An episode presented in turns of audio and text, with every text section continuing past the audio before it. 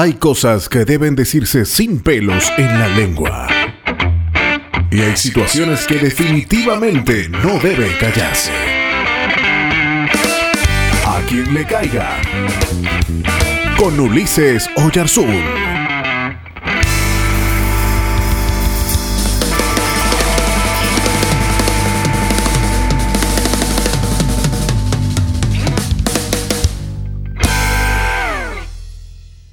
¡Ay, el amor!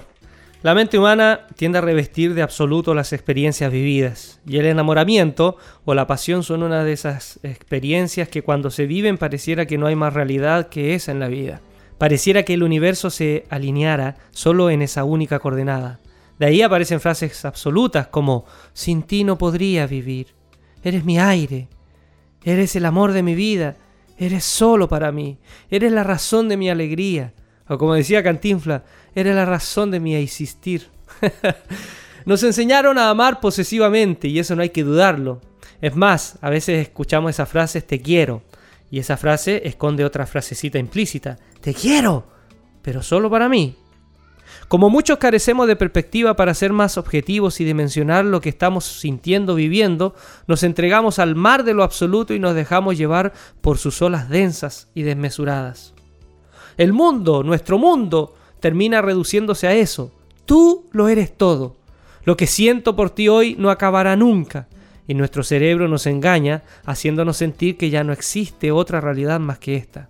Y es peligroso, porque esto muchas veces puede transformarse en obsesión, que trae consigo un absolutismo. Primero, de mal educar la relación, pues con tanto mensaje como eres la razón de mi alegría, se va alojando en la mente del amante la idea que el otro literalmente no puede tener expresiones de felicidad que no sean en pareja. Y es curioso ese juego que se ve en la pareja, cuando uno de ellos mira con sospecha cuando el otro participa de ciertas actividades solo, las cuales le proveen cierta clase de placer, agrado y felicidad.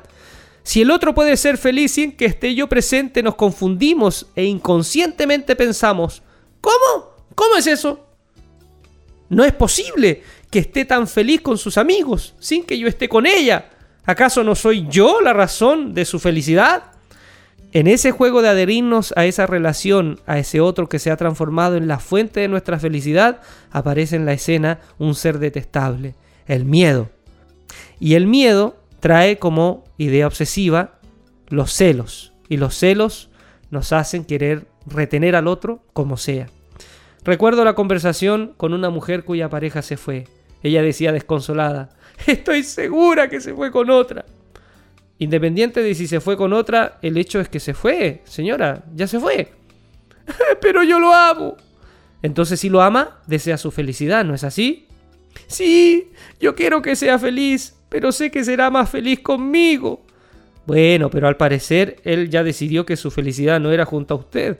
Pero yo lo amo. Y si lo ama, es bueno que asuma que él decidió ser feliz, pero ya no está con usted. Él no es feliz con usted y lo decidió. pero yo no sé qué haría sin él. Ah, entonces la cuestión de fondo no es la felicidad de él, la cuestión de fondo es usted y sus sentimientos. Pero yo lo amo. Disculpe si soy duro, señora, pero usted no lo ama. En lo más mínimo le preocupa cómo él se siente. Lo único que usted ama es sentirse bien teniéndolo a él a su lado. Eso es egoísmo. Eso no es amor. ¿Todavía estás ahí? Si aún quieres más información sobre nosotros, visítanos en www.ulisesoyarzun.net o en Facebook, Twitter e Instagram.